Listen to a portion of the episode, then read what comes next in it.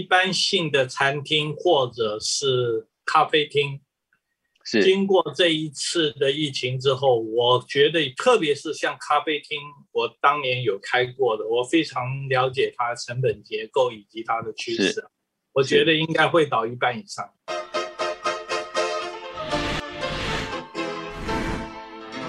欢迎收看《财富老司机》，彭老师好。好，群人好。呃，现在的疫情呢，呃，慢慢的可以看到曙光了哈，就越来越多人希望赶紧疫情过后，然后一切开始哦。但是呢，在疫情这一段时间的搅局，我想应该有很多的重灾区的产业，呃，想要知道在疫情后的这个趋势有没有什么样子的变化。老师，你的看法是什么？呃，我个人是觉得，呃，一般性的餐厅或者是咖啡厅，是经过这一次的疫情之后，我觉得特别是像咖啡厅，我当年有开过的，我非常了解它成本结构以及它的趋势，我觉得应该会倒一半以上。哇，这是一个非常非常恐怖的数字哦，因为。倒一半，因为台湾现在有非常非常多的咖啡厅，什么样的理由你认为它会受到重灾害呢？呃，咖啡厅的这个营业结构啊，啊，我们先从这个支支出方面来说，房租是。虽然这个这次疫情，很多人说房东会降价，但是我觉得。会降一点，但不可能降很多，因为房东他本身很多也是要付房贷。没错，没错。哎，他不是只完全拥有这房子，他可能是买 三千万买来的，他每个月就要付这个呃银行贷款，所以他租约也也比较长，没有办法随时就解掉。对，所以这个成本一定有的。成本有，然后呢，再加上这一个人事。人事，人事的话，咖啡厅的其实第二大的是人事了。人事的这方面来说的话，也不太可能这一个，当老一般来说都老板兼撞钟了啊。对，那就老板就店长，然后再找一些工读生。那事实上来说，这种的呢，营业的成本也不太可能降太多。那至于。至于我们叫食材，食材完全是看要有人来消费，再评估食材嘛，对不对？对，订货这些等等来说的话，它的那个，所以咖啡厅啊，它最怕的就是营业收入的下跌。我从前我可以跟你报告一个很简单的数字，我当年每一个月营业额需要差不多是二。就是三十万，这三十万里面，呃，实际的支出，房租、人事，再加上食材是二十四万。OK 啊，那我有一次办周年庆，全部打八折。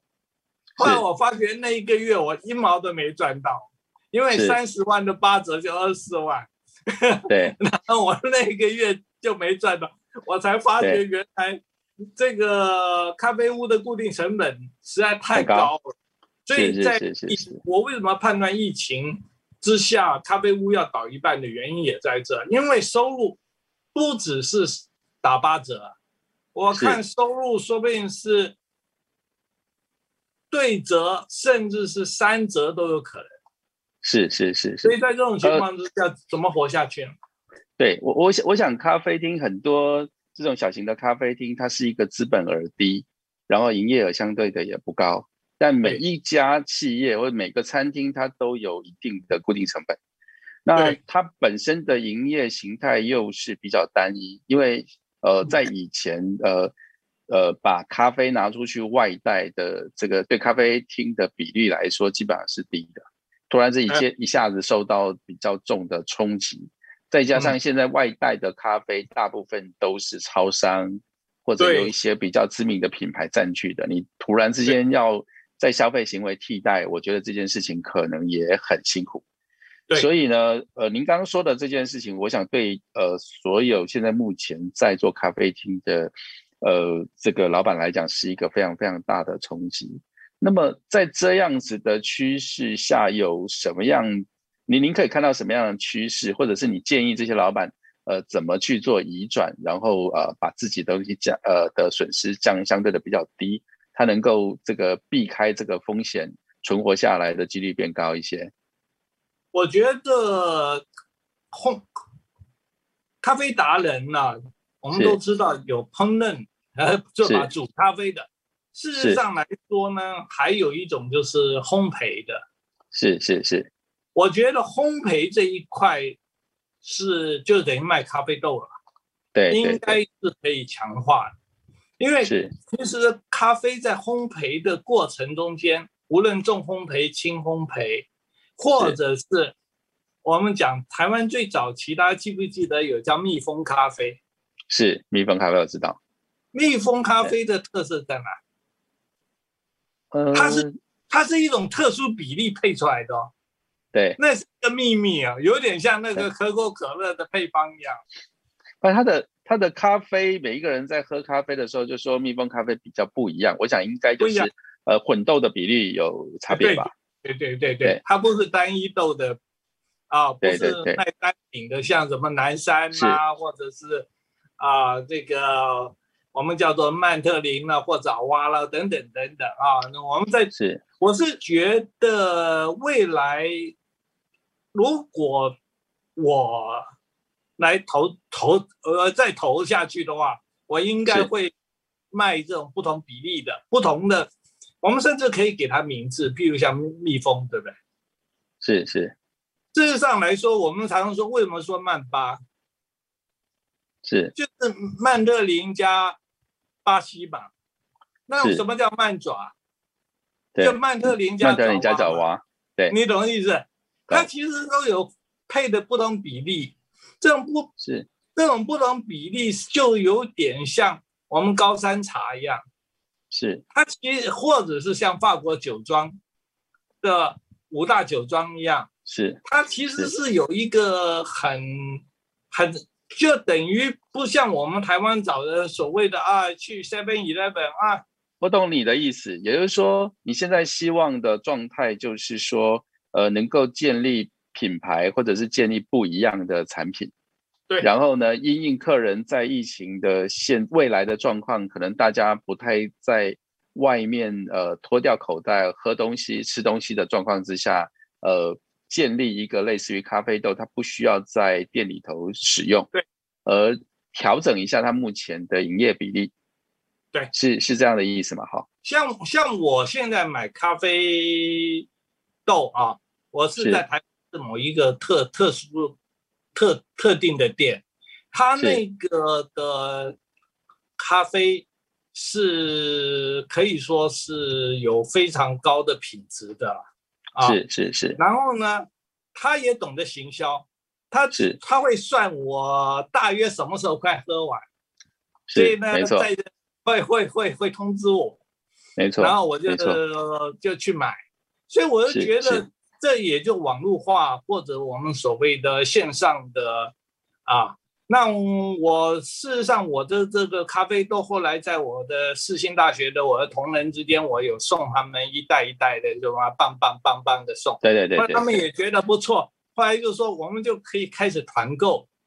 是，哎，我觉得，所以我我我觉得我的那一家，我不要讲名字好了啊。我觉得那一家咖啡厅到目前来说，呃，这次疫情影响。当然有，但我觉得它绝对不是最不是最严重的。对，哎，他也他他活得下去的。是，潘老潘老师，你刚刚的说法让我想起来哈，就说我我我想趁这个机会也跟所有的这个观众来讨论一个问题哦，就是说，呃，其实产业的变化，它会随着时间，它会随着技术，它会随着环境来去做变化。那这个就是达尔文的进化论。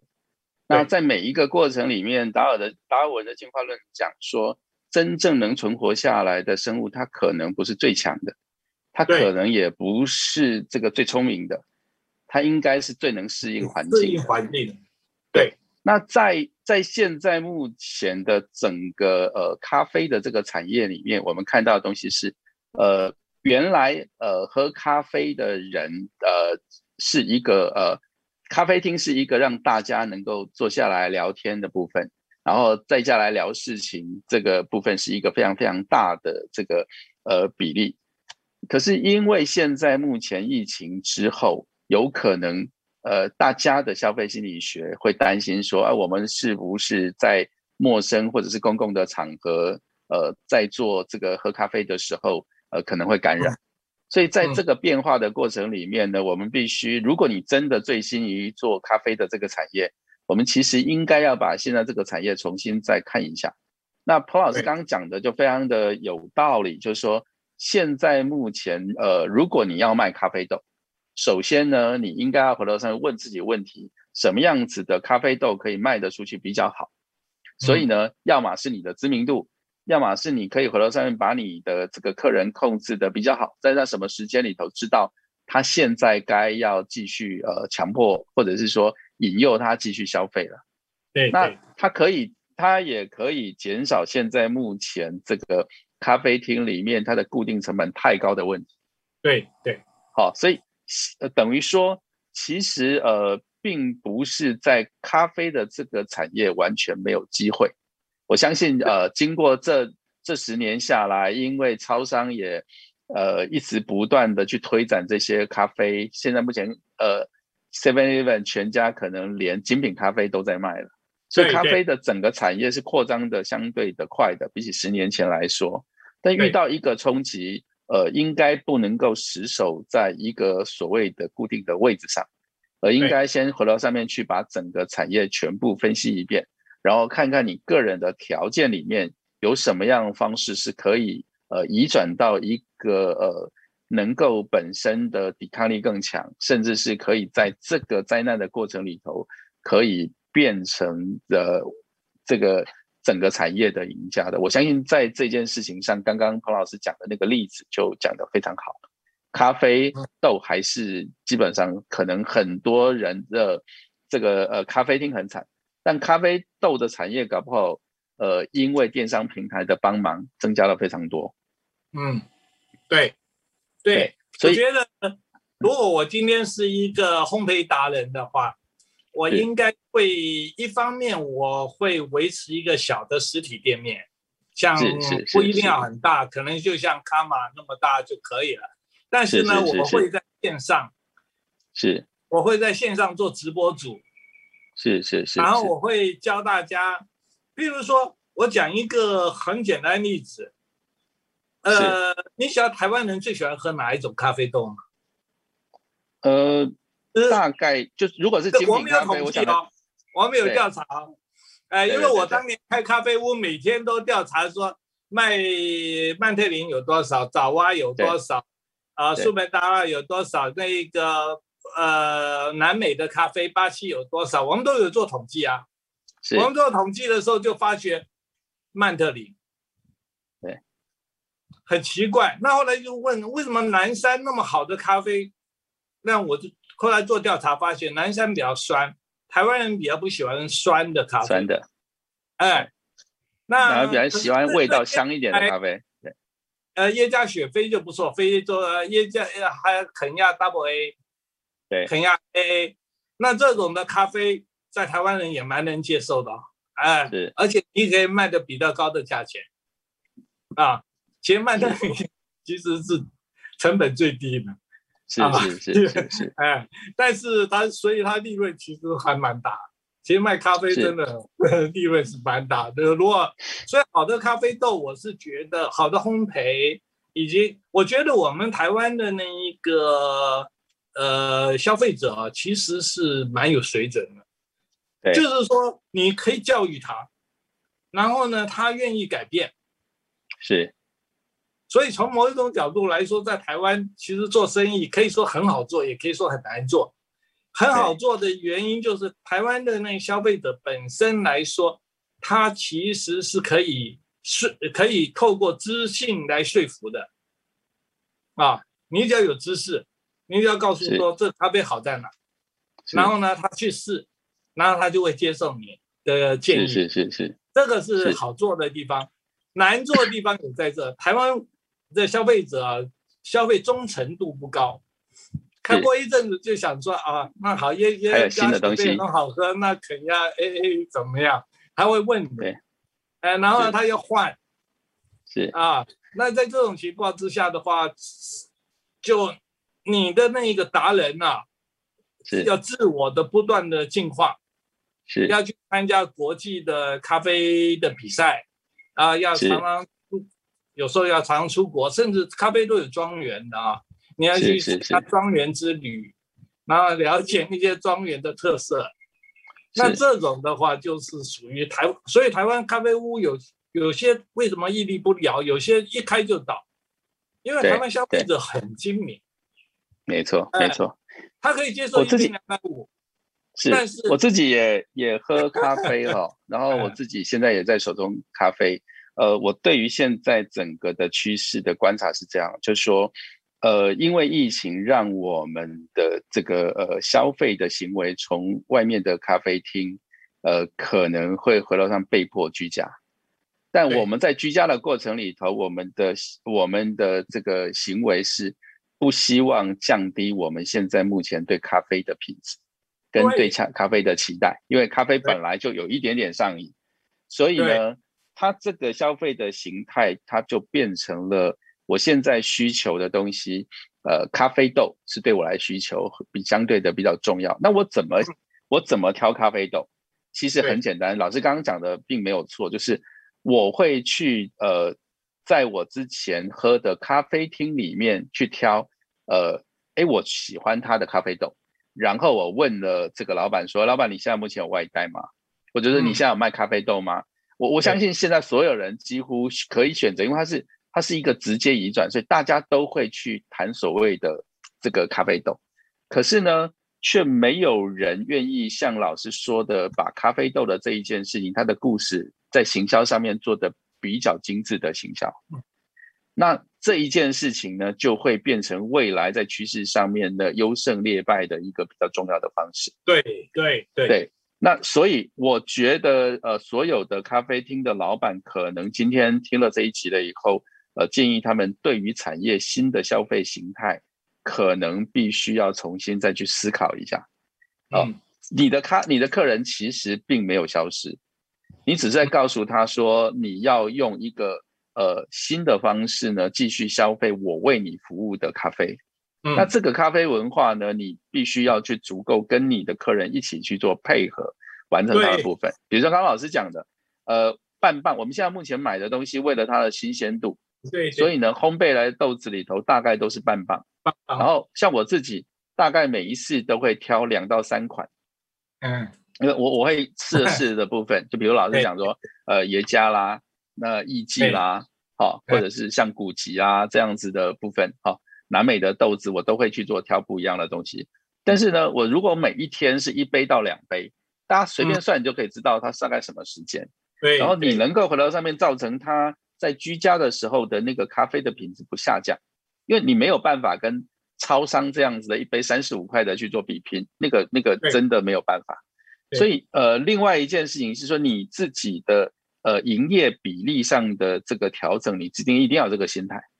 等到呃解封了以后，我觉得这个呃大家还是一样人性嘛，都还是会慢慢回到咖啡厅来去聊，因为这个解封。呃，解封后哦，这个前面两个月的这种闷的部分一定会回来，但是呢，呃，现在的疫情是一个反复的，什么时间点它又出现了这个东西啊？万一又有谁群聚，呃，有二十例、三十例，所以大家又不敢出来。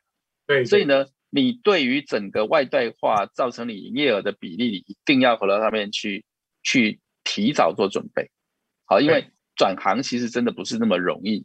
还不如回到在这个地方先去适应这个部分，然后呃尽可能的在未来的调整里面去看一下你的固定成本有没有办法相对应的去呃，因为你的呃业务比率而回头在餐厅地点的找寻，或者是你现在目前跟房东在讨论的这个过程里头去做一点的这个交这个交涉。